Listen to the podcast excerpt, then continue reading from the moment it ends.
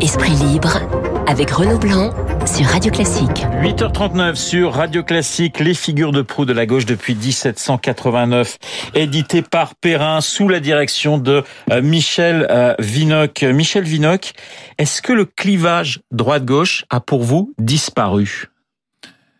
Parce que c'est quelque chose qu'on entend beaucoup. Il s'est brouillé. Il s'est brouillé. Alors, tout à l'heure, je disais que la gauche a eu euh, schématiquement euh, deux grands programmes successifs. Le premier, la République, la démocratie, et que cela s'est réalisé. Et ensuite, le socialisme, c'est-à-dire la révolution socialiste, et que celle-ci s'est révélée impossible, une utopie impossible, après la chute notamment euh, du bloc soviétique.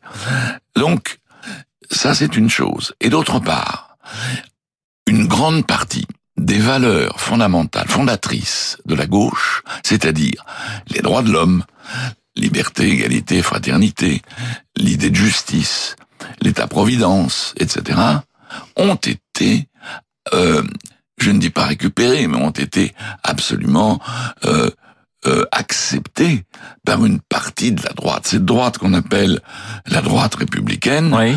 et qui se trouve par conséquent en harmonie avec ses idées. Si, prenons un exemple. Simone Veil. Croyez-vous que Simone Veil soit de gauche? Euh, Non. Elle s'est toujours dit de droite, elle a toujours appartenu à des formations de droite, et pourtant, elle assumait complètement, parfaitement ses valeurs euh, de liberté, de justice, d'égalité, euh, etc. Alors ça brouille la ligne, n'est-ce pas? Euh, Au point que certains ont, ont pu dire gauche-droite, ça n'existe plus, c'est un héritage qui est dépassé. Je ne le crois pas quand même, parce que il y a quand même euh, une culture de gauche, je dirais, une culture traditionnelle de gauche, qui peut s'exprimer à différents moments sur différents thèmes. Nous l'avons vu à propos des problèmes qu'on appelle sociétaux. Le mariage pour tous. par exemple, le grand débat sur l'avortement.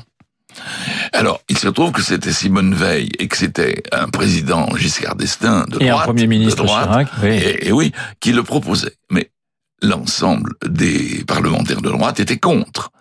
Et qu'il a fallu les voix De la gauche. de la gauche. Oui. Alors, voilà des, des, des, des, des objets de, de clivage entre la gauche euh, et la droite. Et puis plus récemment, le mariage pour tous. On a vu quand même que euh, une grande partie de la droite, sinon toute la droite, était hostile euh, au mariage des homosexuels. Et que la gauche euh, était en grande partie. Voilà donc un certain nombre de thèmes, mais en revanche, il y en a d'autres, des thèmes qui divisent les forces et de droite et de gauche à l'intérieur. Prenons l'Europe. Oui, absolument. Prenons l'Europe. Vous avez une gauche qui est européiste très nettement, et puis une autre qui est, au contraire, extrêmement défiante ou qui n'y croit pas. Et c'est et c'est vrai à droite. Michel Vinocq, beaucoup comparent la, la situation euh, d'aujourd'hui à, ce qu'on a connu dans, dans les années 30. Trouvez-vous la, la, la comparaison euh, in- intéressante et, et- et justifiée? Euh, je dirais non.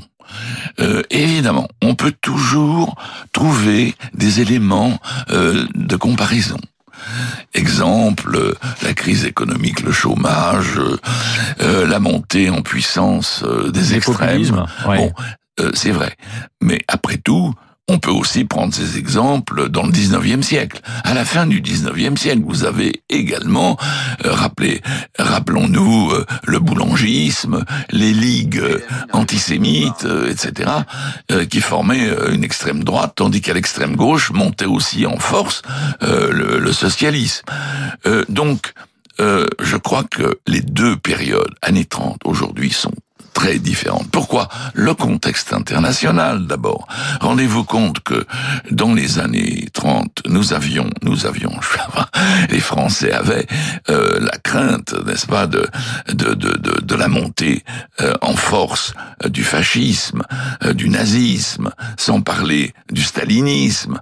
Or, nous n'avons plus aujourd'hui ce genre d'État expansionnistes, guerriers, qui veulent faire des conquêtes, qui menacent l'ensemble de la de, de, l'Europe et du monde, sans parler, n'est-ce pas, du Japon, etc.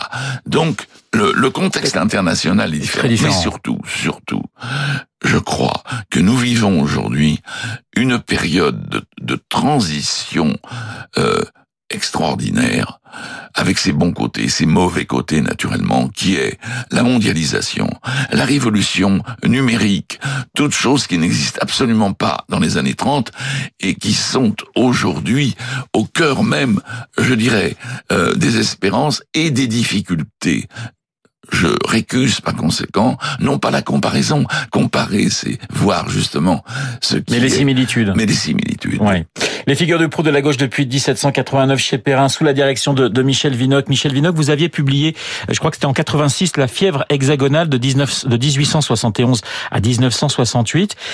Est-ce qu'on est en train de vivre une nouvelle fièvre aujourd'hui en France avec la crise des Gilets jaunes? Une fièvre certainement. Mais euh, le sous-titre de mon livre, c'était les grandes crises politiques. Oui. Et, qui remettaient en cause les institutions. Exactement. Oui. Et euh, pour le moment, ça peut changer. Mais je ne vois pas que le mouvement des Gilets jaunes, euh, quoi quoi qu'il veuille, hein, euh, mette en péril euh, les institutions, la Constitution.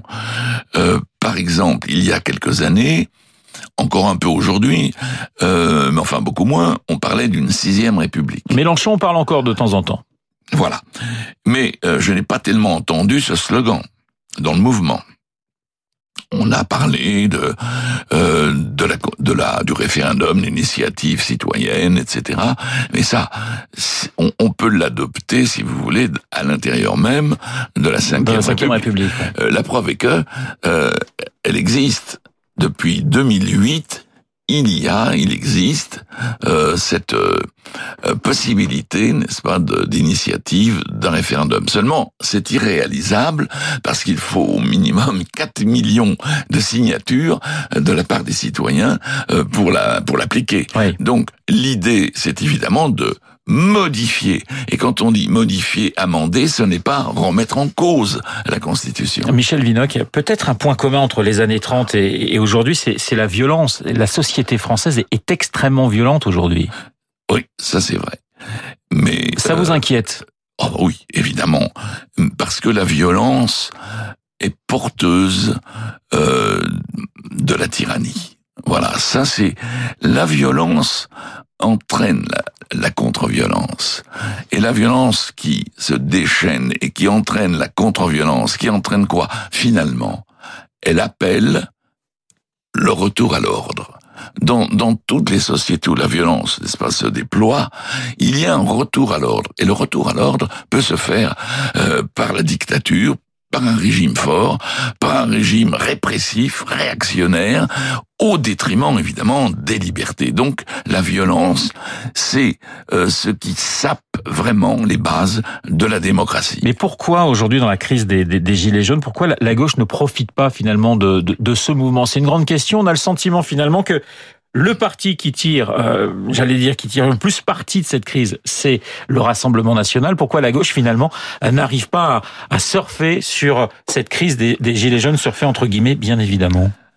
Parce que euh, la gauche au pouvoir, euh, elle a déçu ses électeurs. Et je dirais la même chose de la droite il y a une fatigue, si vous voulez, une, lassitude euh, des grands partis de gouvernement de gauche et de droite euh, qui euh, se sont usés à gouverner dans une situation, dans une conjoncture extrêmement difficile. Car tous les problèmes euh, de la France ne sont pas français. Ils sont très largement tributaires du monde entier, n'est-ce pas? Quand on parle de la crise économique, de la crise financière, euh, les solutions françaises sont extrêmement difficiles à trouver. Donc, gouverner, c'est décevoir. Et le, les partis de gouvernement ont par conséquent déçu. Alors on recherche les formations qui, elles, sont encore vierges de tout gouvernement, les extrêmes, et les extrêmes qui sont les, les canaux de la protestation. Le zapping avec euh, Yannick Jadot sur euh, CNews au sujet de la visite surprise, vous savez, d'Emmanuel Macron à Nathalie Loiseau, c'était hier. Ah, je crois qu'Emmanuel Macron est en campagne permanente. D'ailleurs, c'est un exercice dans lequel il faut reconnaître qu'il est bon. Moi, ce que j'aimerais, c'est qu'il soit bon en tant que président en exercice. Il a passé des heures et des heures à justifier. Et puis, une fois qu'il a fait sa conférence de presse, il a dit les millions de contributions sur la transition écologique, sur l'isolation des logements, sur la mobilité, sur l'alimentation. Il a mis tout ça à la poubelle. Donc on a un président qui est en campagne permanente. Malheureusement, on aimerait un président qui agisse pour l'environnement, pour la santé et pour l'Europe.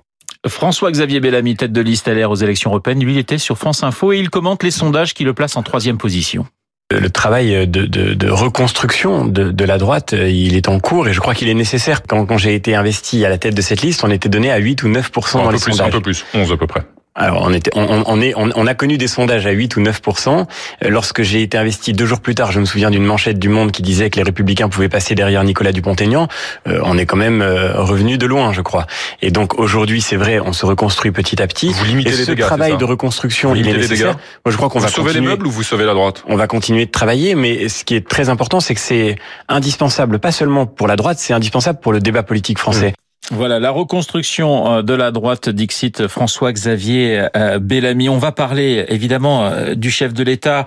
Il est depuis deux ans à l'Élysée. Macron, avez-vous dit, un nouveau-né de l'histoire qui est en train de, de, de s'inventer Michel Vinocq, un nouveau-né de l'histoire qui est en train de s'inventer. Oui, évidemment, et je dirais que il est en train toujours de se construire.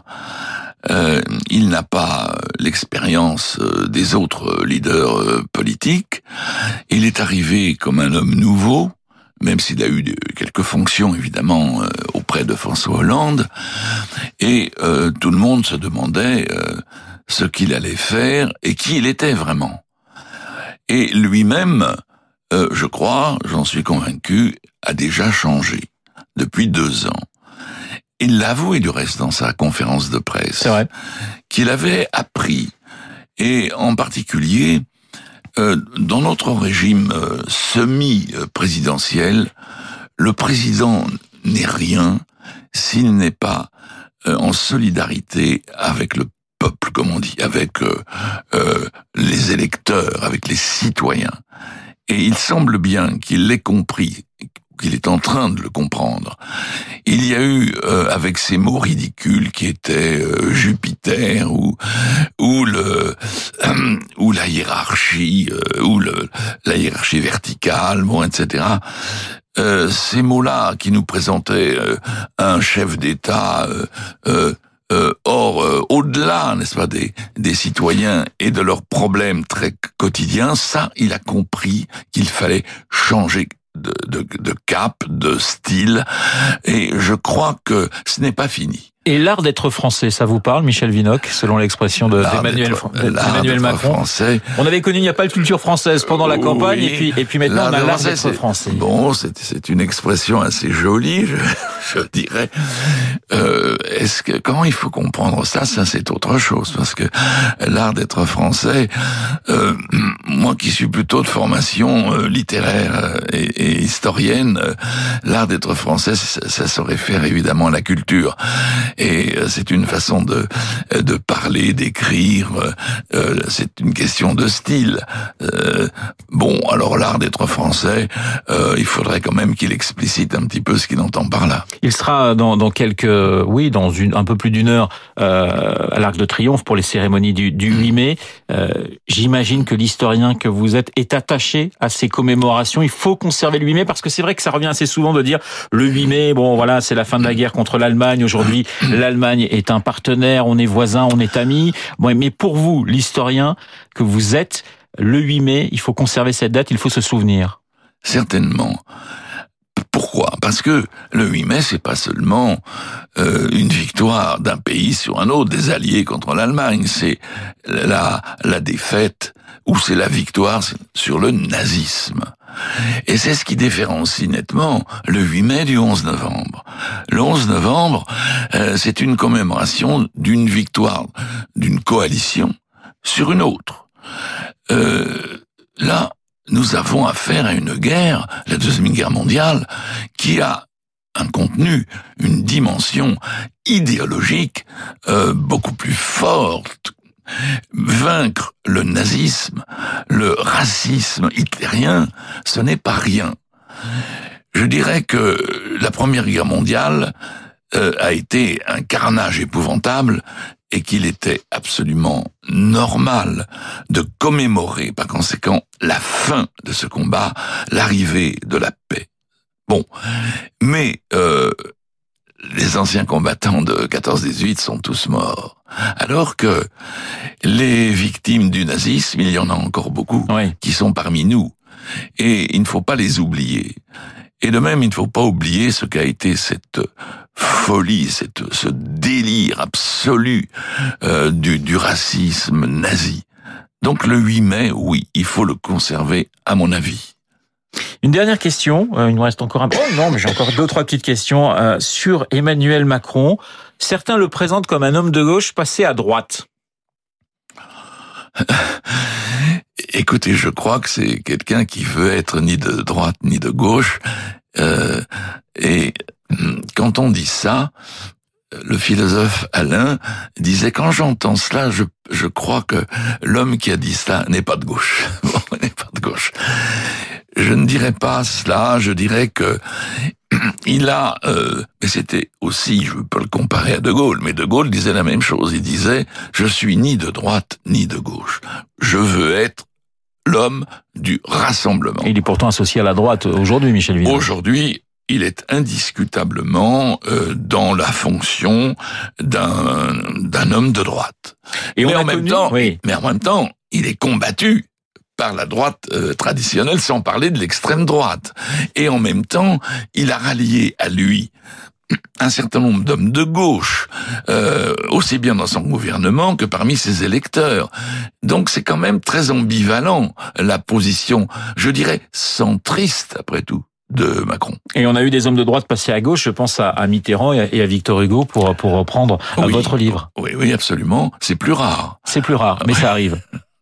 Merci beaucoup Michel Vinoc d'avoir été ce matin sur l'antenne de Radio Classique. C'était un véritable plaisir de dialoguer avec vous. Les figures de proue de la gauche depuis 1789 euh, sous la direction de Michel Vinoc et c'est aux éditions Perrin. Très bonne journée à vous, très bon 8 mai. Il est 8h57 dans un instant l'essentiel de l'actualité avec Capucine Bouillot.